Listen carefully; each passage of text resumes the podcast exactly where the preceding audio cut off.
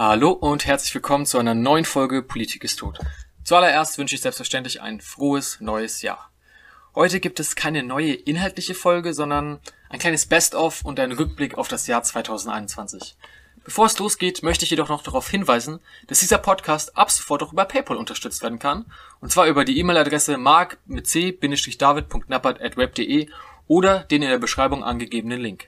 Wer dieses Video gerade auf YouTube schaut, sieht die E-Mail-Adresse nochmal ausbuchstabiert auf dem Bildschirm. Da der Podcast aus eigener Tasche finanziert wird, freue ich mich wirklich über jede finanzielle Unterstützung, über das in der Beschreibung angegebene Konto oder über den eben genannten PayPal-Link. Jetzt ist aber genug Werbung. Herzlichen Dank für die Unterstützung im letzten Jahr. Viel Spaß mit dem Best of Politik ist tot 2021. Ich kann mich entscheiden, beispielsweise eine rote Hose zu kaufen und jemand anderes kann sich entscheiden, eine grüne Hose zu kaufen.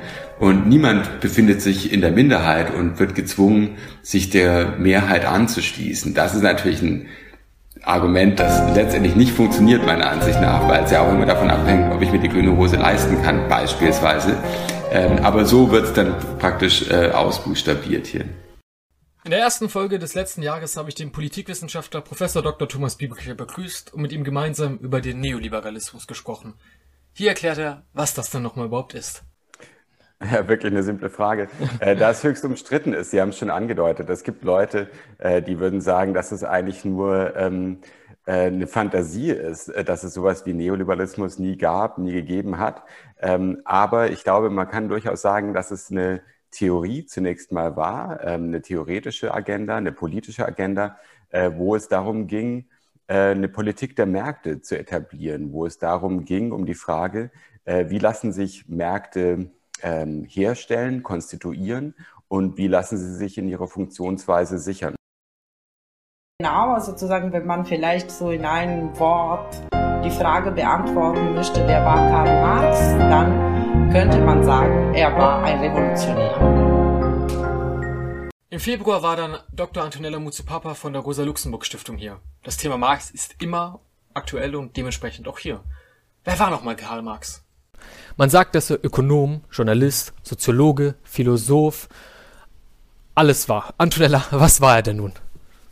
Ich glaube, ich hätte das alles auch eingebracht. Ich hätte Philosoph, ich hätte Journalist, ich hätte Ökonom eingebracht, ich hätte Gesellschaftstheoretiker, Gesellschaftskritiker eingebracht, aber mein Akzent möchte ich auf politisch aktiv setzen und noch genauer sozusagen, wenn man vielleicht so in einem Wort die Frage beantworten möchte, wer war Karl Marx, dann könnte man sagen, er war ein Revolutionär.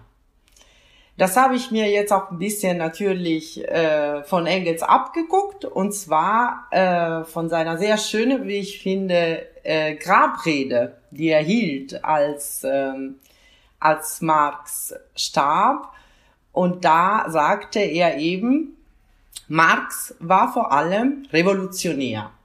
Mitzuwirken in dieser oder jener Weise am Sturz der kapitalistischen Gesellschaft und der durch sie geschaffenen Staatseinrichtungen, mitzuwirken an der Befreiung des modernen Proletariats und so weiter, das war sein wirklicher Lebensberuf. Der Kampf war sein Element ich glaube, das ist ganz, also das ist sehr gut auf den Punkt gebracht, wer Marx war. Zweitens ist es so, dass die allermeisten Menschen, die an Verschwörungstheorien glauben, äh, entgegen der landläufigen Meinung nicht psychisch krank sind. Die sind nicht paranoid oder sonst irgendwas. Die wissen sehr gut, dass das, was sie glauben, von vielen Menschen um sie herum nicht geglaubt werden wird, haben wohl aber durchaus Interesse an einem guten Verhältnis zu Menschen, mit denen sie zusammenarbeiten, Menschen aus ihrer Familie, Menschen aus dem Sportverein. Und deshalb behalten die ihre Ideen oft für sich. Und auch Familien sind ja zum Beispiel sehr gut darin, solche Sachen totzuschweigen, strittige Themen, bei Familienfeiern oder anderen Zusammenkünften. Der März brachte Professor Michael Butter von der Uni Tübingen. Sein Buch Nichts ist wie scheint über Verschwörungstheorien ist immer noch besonders jetzt in der Corona-Krise aktuell. Was tun, wenn man jemanden kennt, der an Verschwörungstheorien glaubt? Also wenn jemand so eine Tendenz dazu hat, aber noch nicht völlig überzeugt ist davon, dann kann man mit diesen Menschen eigentlich noch recht gut reden. Da kann man wirklich hingehen und sagen, du, ich glaube, das ist eine Verschwörungstheorie. Weil das weist die typischen äh, Argumentationsmuster auf. Schau doch mal hier im Internet, es gibt ja ganz viele tolle Faktenchecker-Seiten mittlerweile, die Verschwörungstheorien, äh, die Banken. Und dann kann man sagen, schau dir das doch mal an, die nehmen das da gut auseinander und dann können wir uns mal darüber unterhalten. Das heißt also, wenn Menschen da noch nicht richtig drin sind, dann kommt man mit den Fakten sehr wohl weiter und dann ist es sehr wichtig, das auch klar zu benennen und dagegen zu halten. Wenn sie allerdings, das hatten wir ja vorhin schon, so richtig überzeugt sind davon, dann hat man halt mit den Fakten keine Chance, dann muss man eher auf so einer Meta-Ebene kommunizieren, um diesen Prozess der der Selbstreflexion in Gang zu bringen. Also wenn es quasi noch am Anfang ist, dann ist da noch eine Möglichkeit da. Also dann gibt es auf jeden Fall eine Möglichkeit. Wenn die Leute nicht so richtig tief da drin sind, dann hat man, kommt man mit Argumenten gut weiter. Die allerbeste Möglichkeit ist allerdings nicht das Debunking, sondern das sogenannte Pre-Bunking. Das heißt, wenn man Leute im Vorhinein aufklärt über das Funktionieren von Verschwörungstheorien im Allgemeinen und eventuell auch die Argumente bestimmter Verschwörungstheorien, dann ähm, sinkt die Neigung äh, oder die Wahrscheinlichkeit, dass die Menschen dann an diese Verschwörungstheorien glauben. Insofern bin ich mittelfristig wirklich auch ganz optimistisch, weil was passiert ist ja durch die Corona-Krise und die hohe Sichtbarkeit von Verschwörungstheorien in der Corona-Krise ist, dass die Politik das Problem jetzt absolut auf dem Schirm hat. Und ich bin auch in ganz vielen Gremien und bei Expertengesprächen dabei, also wo es darum geht, was kann man denn auch an der Schule machen gegen Verschwörungstheorien. Ich mache auch ganz viele Lehrerfortbildungen. Und da ist es wirklich so, dass man dann ähm, feststellt, also da gibt es ein großes Bedürfnis, das anzugehen. Und ich bin überzeugt davon, wenn man das zum Beispiel in den Lehrplänen der Schulen verankert, dass da über historische Verschwörungen gesprochen wird, aber natürlich auch dann über Verschwörungstheorien, was ja auch spannende Themen sind, glaube ich, und viele ansprechen, dann äh, kann man da ein sehr gutes Bewusstsein dafür schaffen, warum Verschwörungstheorien die Welt Welt eben falsch erklären. Und insofern könnte ich mir vorstellen, dass dieses eine Drittel, das empfänglich ist für Verschwörungstheorien, dann in 10, 15 Jahren vielleicht auch wieder ein bisschen abgenommen hat. Aber da gibt es auch viele andere, ähm, die sich diesen Verschwörungstheorien hinwenden, weil sie zum Beispiel dieses Gefühl von Macht- und Kontrollverlust haben. Und das haben sie ja nicht umsonst, äh, es gibt halt keinen starken Sozialstaat in den USA. Viele Menschen im äh, mittleren Westen, im Rust Belt, sind systematisch vergessen und ignoriert worden von der Politik, von beiden Parteien über Jahrzehnte hinweg, äh, haben dar sehr darunter gelitten, dass sich ähm, die ähm, Gesellschaft verändert hat von einer Post, äh, von einer industriellen zu einer postindustriellen Gesellschaft. Das waren mal Leute, die hatten sehr gute Jobs oder deren Väter hatten sehr gute Jobs, auch wenn sie keine best, nicht die beste Ausbildung hatten. Das gibt's jetzt nicht mehr. Und bei solchen Leuten kann man, indem man zum Beispiel an der Ungleichheit dreht und denen das Gefühl gibt, wir nehmen euch ernst und ähm, wir kümmern uns um eure Probleme, auch an den Verschwörungstheorien wieder drehen. Und dann kommen die da wieder leichter raus. Gleichzeitig ist es so, dass man bei überzeugten Verschwörungstheoretikern mit sowas ähm, nicht immer unbedingt was erreicht, sondern da muss man einen ganz, ganz schmerzhaften Prozess eingehen, den eigentlich nur Leute eingehen können, die wirklich auch ähm, ein persönliches Verhältnis zu diesen Menschen haben, irgendeine emotionale Gesprächsbasis haben und die sagen können, ich möchte jetzt mal verstehen, warum du das glaubst. Ähm, warum hältst du das für überzeugend und das nicht und äh, das dann nicht für überzeugend? Wieso vertraust du diesen Quellen, aber diesen nicht? Und dann mit diesen Leuten Menschen reden können, mit dem Ziel, einen Prozess der Selbstreflexion auszulösen. Denn nur das ist es, was die Leute da rausholen kann. Das ist halt ein langwieriger Prozess, das ist ein sehr anstrengender Prozess, der ist beileibe nicht immer von Erfolg gekrönt. Und das ist vielleicht auch ein Prozess, den man gar nicht immer führen möchte, denn manche Verschwörungstheorien sind ja sehr unappetitlich unappetitlich äh, rassistisch oder antisemitisch und man möchte vielleicht nicht hingehen und fragen, warum glaubst du denn, dass die Juden daran schuld sind, sondern man möchte auf den Tisch schauen und sagen, Moment mal, also hier bei unserem Esstisch wird sowas nicht verbreitet.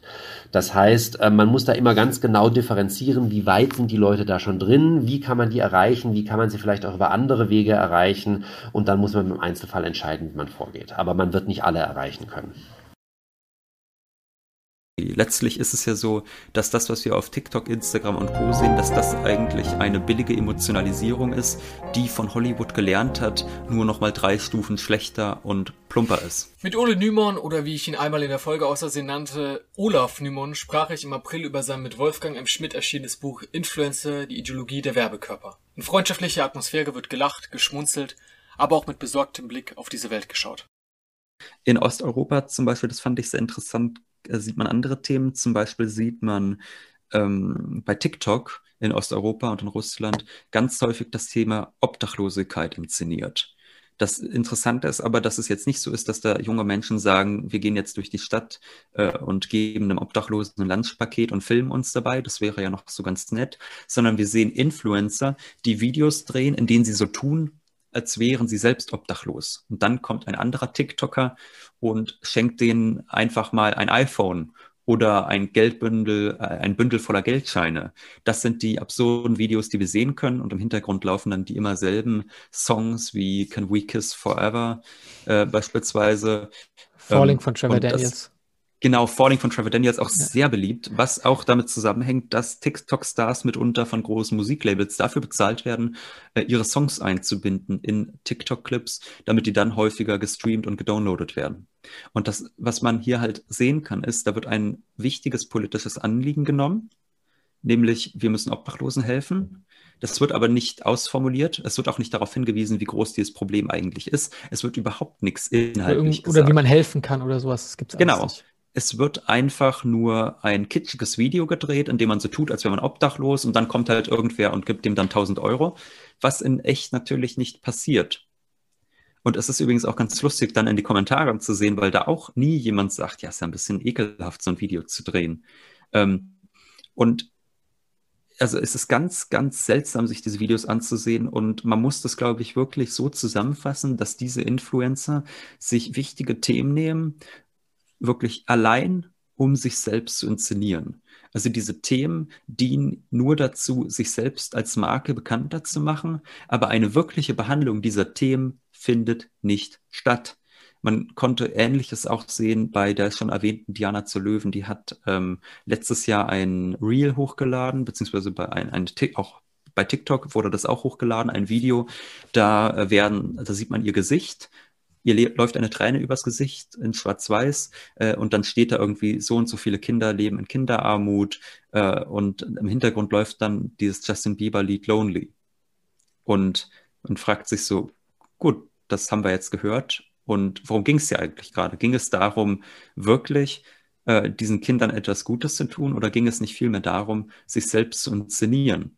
Und wenn man dann ein paar Stunden später, das ist jetzt kein Spaß, ein paar Stunden später hat Diana zu Löwen in ihrer Instagram-Story eine Roomtour gemacht durch ihre neue möblierte Berliner Innenstadtwohnung. Und da muss man einfach sagen, okay, diese Wohnung, die verschlingt wahrscheinlich schon fast so ein deutsches Mediangehalt, könnte ich mir vorstellen. Also das ist ja auch eine Frau, die sich einfach mal für 2800 Euro eine Chanel-Tasche kauft. Und die sagt morgens, ach, schlimm mit der Kinderarmut und abends zeigt sie dann ihre Luxuswohnung. Und da muss ich einfach sagen, das ist schäbig. Das ist schäbig. Und da geht es wirklich nur darum, sich selbst in den Mittelpunkt zu rücken. Und dass die sozialen Verhältnisse, unter denen auf der einen Seite Menschen in Armut leben und auf der anderen Seite Menschen in Berliner Luxus-Apartments leben, dass das vielleicht auch etwas miteinander zu tun hat, das würde sie natürlich ungern thematisiert sehen.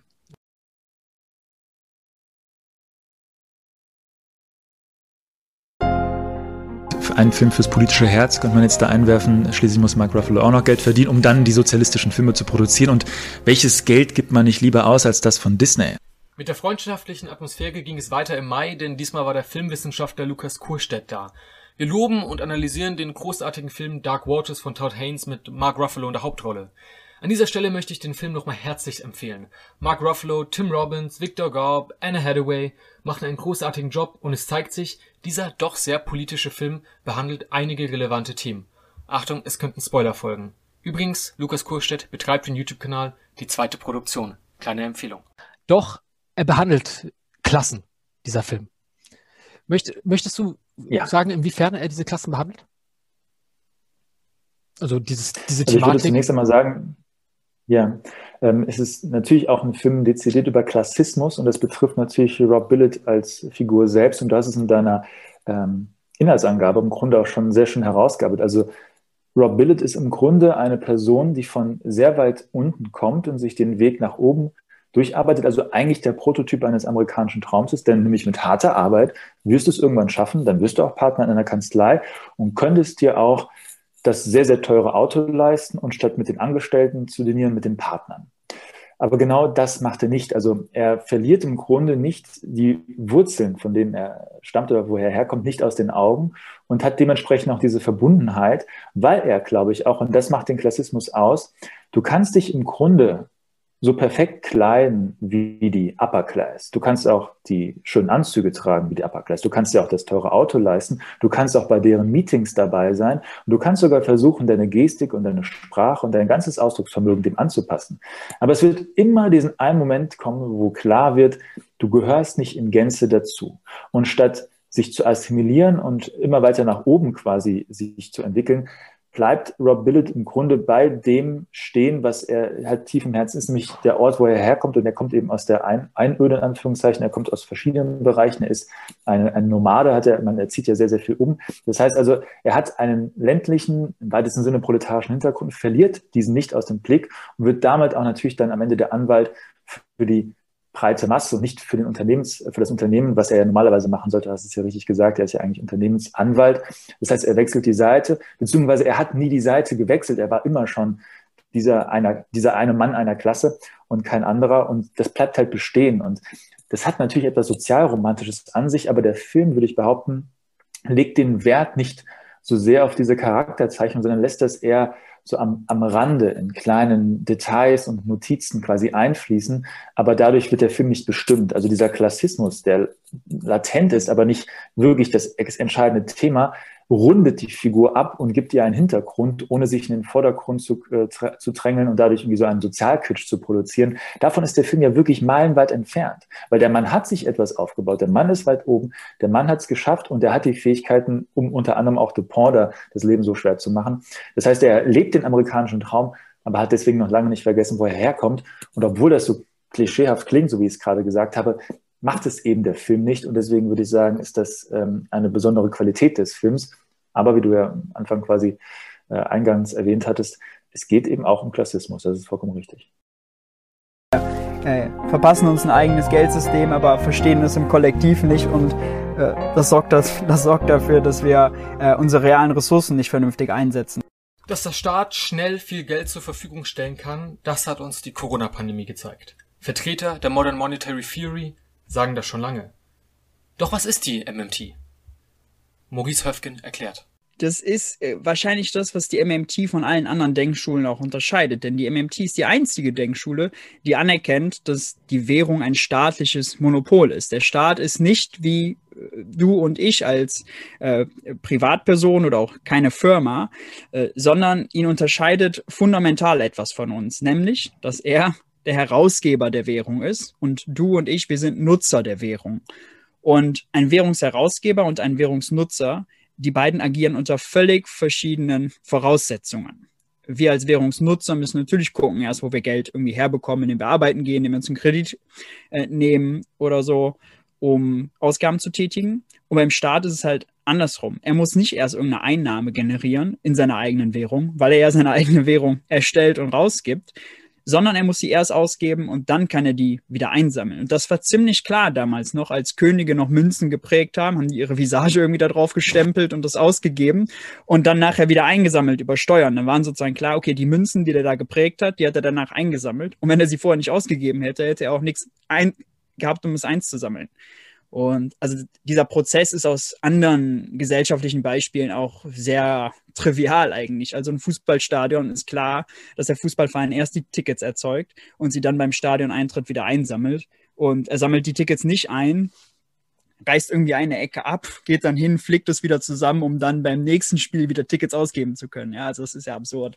Das passiert so nicht. Und auch der Pizzabäcker gibt seine Pizzagutscheine erst aus, bevor er sie dann akzeptiert, wenn jemand die Pizza kauft. Also in ganz vielen anderen Beispielen ist es total klar und total logisch. Nur eben beim Thema Staatsfinanzen ist es, ja, wird da überkomplex drüber berichtet und die Regeln, die Spielregeln, die politischen, die man sich selbst gegeben hat, machen zünden da so ein paar Nebelkerzen, äh, die das Verständnis eben erschweren. Und da hilft eben die Brille der MMT, um da durchzublicken und zu sehen, ah, okay, wartet mal, wenn Staat seine eigene Währung hat, die er unbegrenzt erzeugen kann, dann kann er alles kaufen, was in der Währung zum Verkauf steht. Dann gibt es kein Insolvenzrisiko, dann gibt es kein Risiko, pleite zu gehen und so weiter und so fort.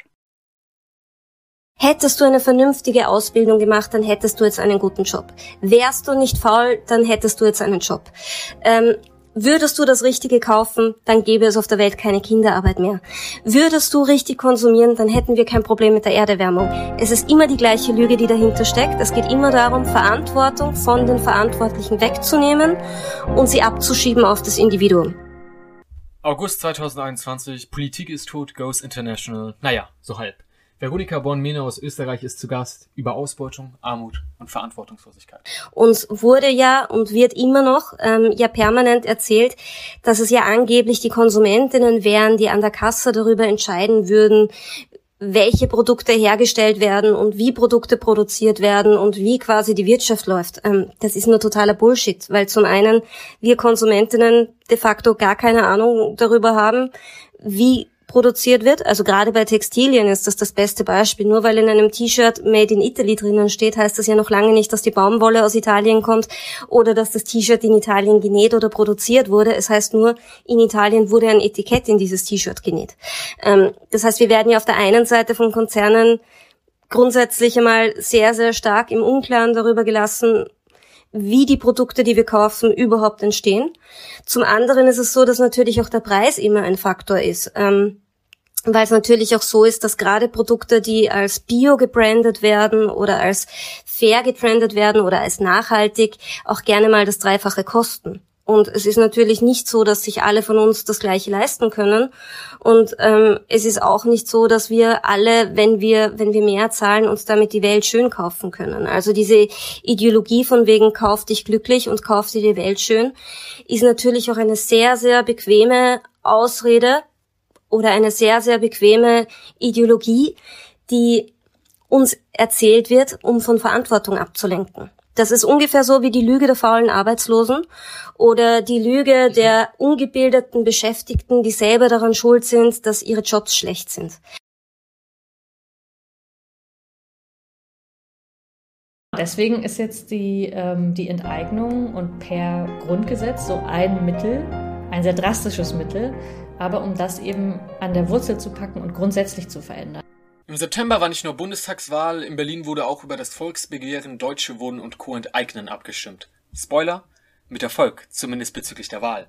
Ines Schwertner, Chefredakteurin des deutschen Jacobin-Magazins und aktiv bei Deutsche Wohnen und Co. enteignen, erklärt, was es mit diesem Volksbegehren auf sich hat. Nee, genau. Also bei der Enteignung jetzt, bei dem, äh, bei dem Volksentscheid in Berlin, geht es eigentlich nur um Wohnkonzerne, die über 3000 Wohnungen in Berlin haben. Also es geht eigentlich überhaupt nicht um einzelne, äh, um deine Oma, die vielleicht eine Eigentumswohnung hat. Und es geht auch nicht um die Genossenschaftswohnung, was auch sehr wichtig ist, wo auch ganz viel Propaganda mit betrieben wird, dass ja eigentlich die guten stadteigenen und Genossenschaftswohnungen und so weiter angegriffen werden. Um die geht es aber eigentlich gar nicht, sondern wirklich nur private Wohnkonzerne, die ganz großen, Vonovia, Deutsche Wohnen, Akelius und so weiter, ähm, die eben mehr als 3000 Wohnungen ähm, haben. Und das Interessante Weit ist, mehr. ja, und also insgesamt geht es jetzt um 2400, äh, 240.000 Wohnungen in ganz Berlin, die dann vergesellschaftet werden würden.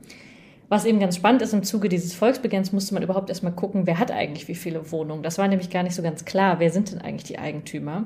Und deswegen gab es dann überhaupt erstmal eine richtige Studie darüber, um wie viele Wohnungen es eben eigentlich geht, weil man gar nicht so ganz genau wusste, wie groß dieser Privatsektor inzwischen geworden war. Die Stadt hat eben wirklich sehr viel privatisiert, hat sehr viele Wohnungen verkauft. Und natürlich wurden auch ein paar neue gebaut und so weiter. Und deswegen wusste man gar nicht so ganz genau, welche Firmen stecken eigentlich dahinter, wer ist eigentlich da Besitzer. Insofern war das schon mal gut, dass man das jetzt rausgefunden hat und weiß, es geht um 240.000 Wohnungen. Ähm, und es betrifft im Groben irgendwie so zehn große Unternehmen. Ne? Also das ist wirklich, ähm, man enteignet da nicht eben die kleinen Leute, sondern im Gegenteil diejenigen, die sich einen Großteil äh, von Berlin einfach aufgekauft haben und einfach massive Gewinne damit machen, diese Wohnung zu haben.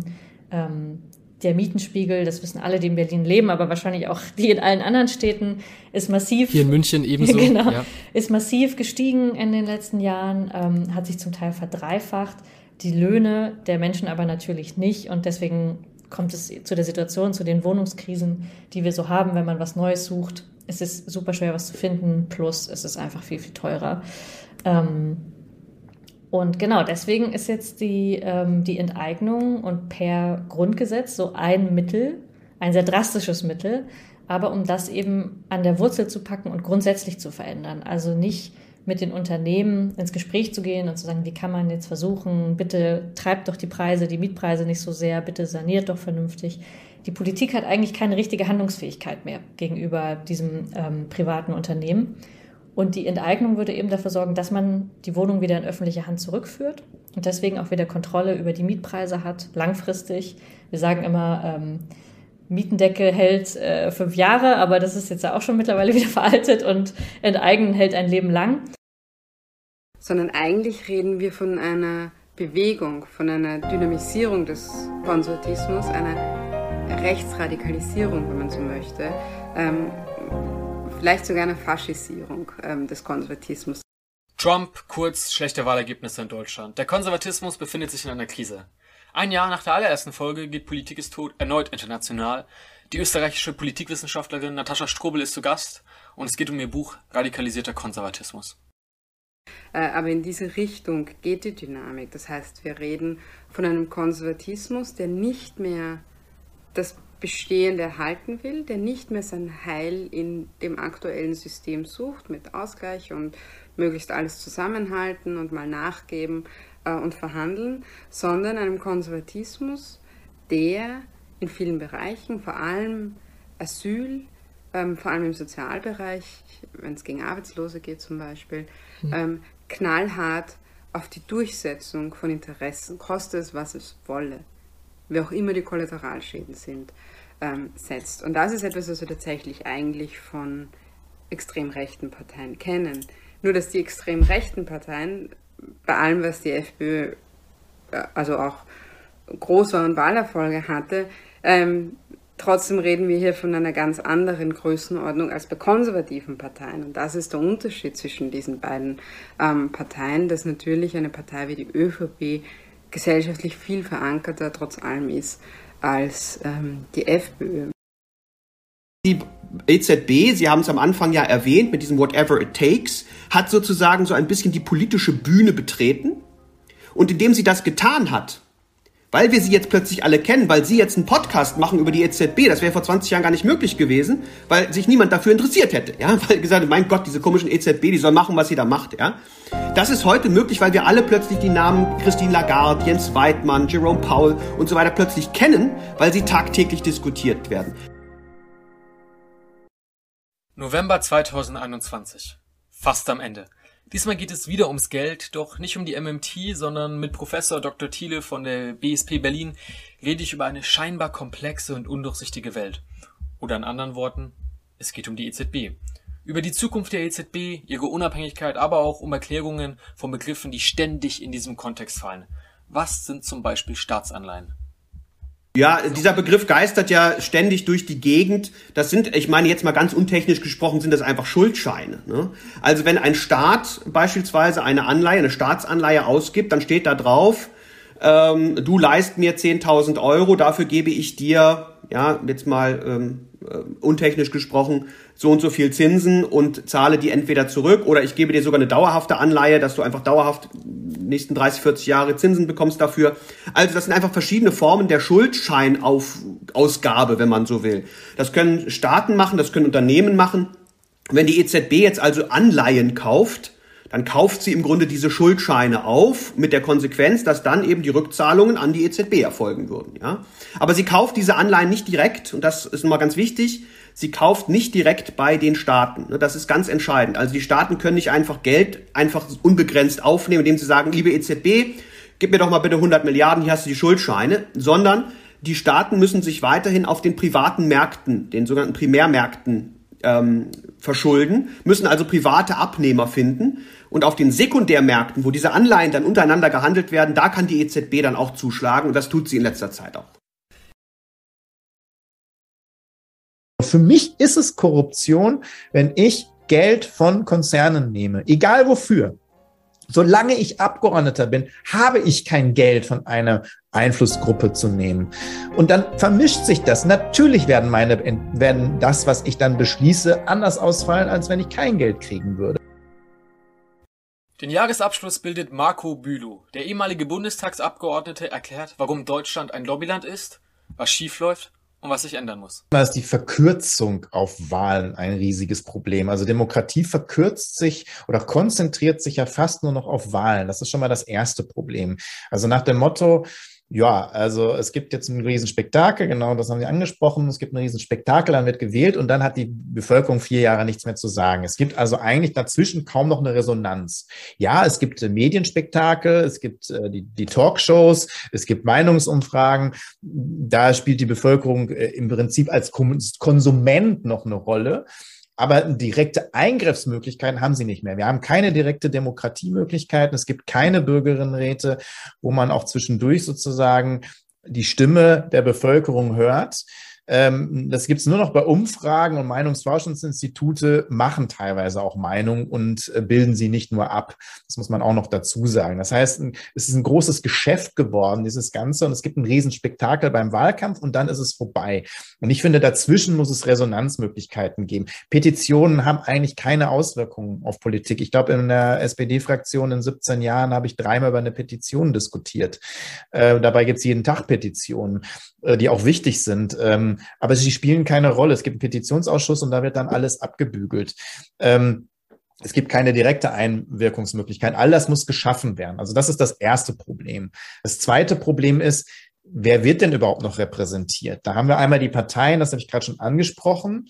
Äh, in den Parteien, die bluten aus. Es gibt immer weniger Konkurrenz. Gerade jüngere Menschen gehen kaum noch in Parteien. Es gibt ähm, das Auswahlverfahren, das heißt natürlich, die Leute, die bleiben und dann Karriere machen, speisen sich aus immer weniger Leuten. Und ich sage jetzt mal böse, die wirklich kreativen, klugen Köpfe, die gehen nicht mehr in die Politik, die machen das woanders. Ne? Die gründen eine NGO, die konzentrieren sich auf ein Engagement vor Ort oder sonst was, die politisch sind, aber sie gehen eben nicht mehr in eine Partei. Das heißt, die Auswahl der Pool von Leuten, die Politik machen, wird kleiner und leider auch engstirniger und karriereorientierter, ne? weil die dann reingehen wollen und auch sozusagen einen Profit haben. Und da sind wir schon wieder bei der Profitgesellschaft, die, die ein Problem ist.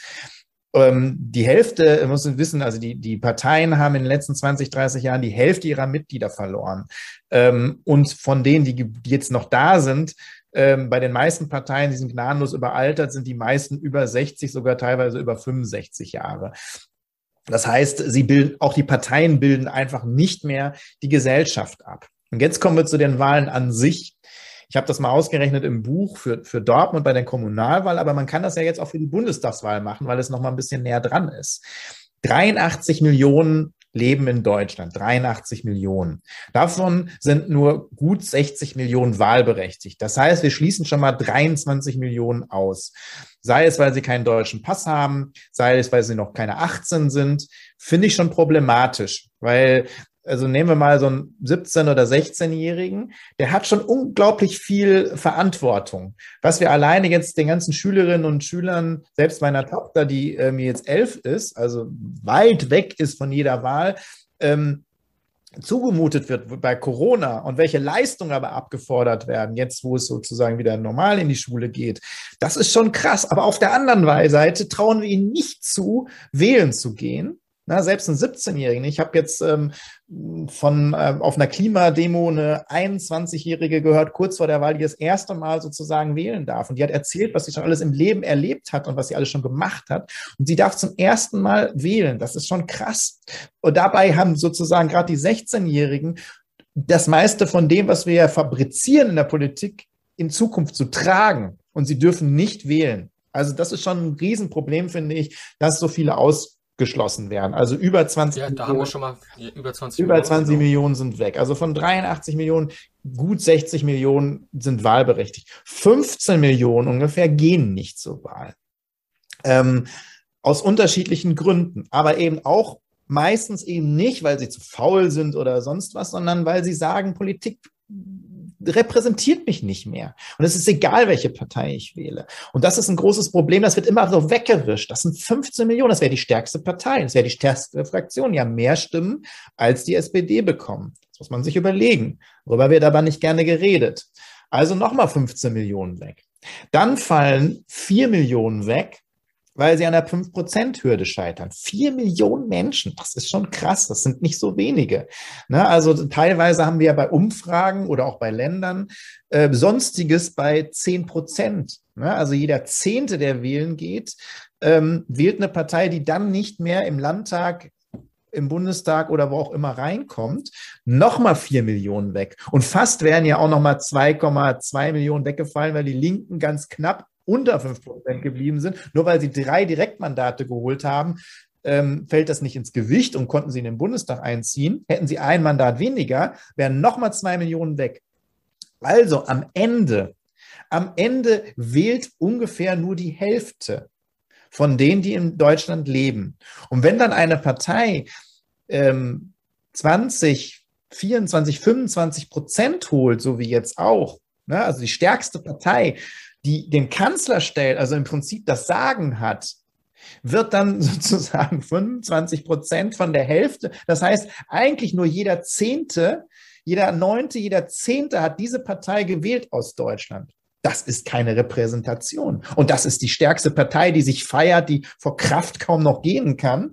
Aber sie repräsentiert auch nicht mal je oder ungefähr nur jeden Zehnten, der in Deutschland lebt. Und da haben wir eine Repräsentationskrise. Und deswegen diese Kombination aus nur noch Wahlen oder die Konzentration auf Wahlen, ausblutenden Parteien, Lobbyismus und dann sozusagen, ähm, man wird nicht wirklich repräsentiert mehr. Das ist nicht Demokratie für mich. Das ist sozusagen ein Abgesang. Und das ist genau das, was Colin Crouch und viele Wissenschaftler unter Postdemokratie seit langem schon beschreiben. Und damit sind wir schon am Ende. Erneut vielen Dank fürs Zuhören, Teilen und Liken im letzten Jahr. Es macht mir weiterhin großen Spaß und wir hören uns in der nächsten Folge.